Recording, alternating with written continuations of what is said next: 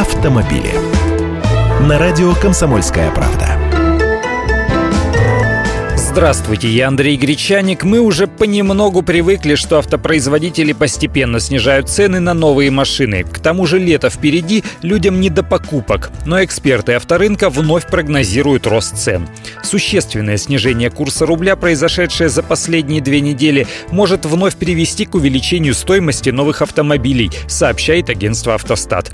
Тут еще вот какой есть фокус. Фактически цены на новые машины весной стали снижаться, но номинально ценники остались остались теми же, а компании просто проводили специальные акции, распродажи отдельных моделей и вводили выгодные, как они их называют, предложения.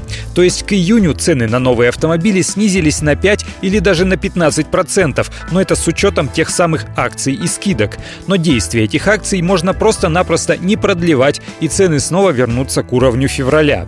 Ведь для автопроизводителей рост валюты на 10-12% за прошедшие две недели – это очень тревожный сигнал, ведь 10 10% от миллиона рублей – это уже 100 тысяч, совсем не копейки.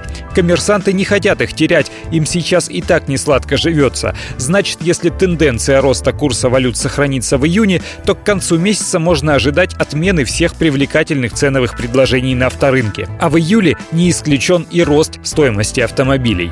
Автодилеры сейчас уже свыклись с мыслью, что провала продаж по итогам года не избежать, и боятся падения спроса из-за роста цены они не будут, им сейчас важнее на нынешнем уровне с голоду не умереть. Автомобили.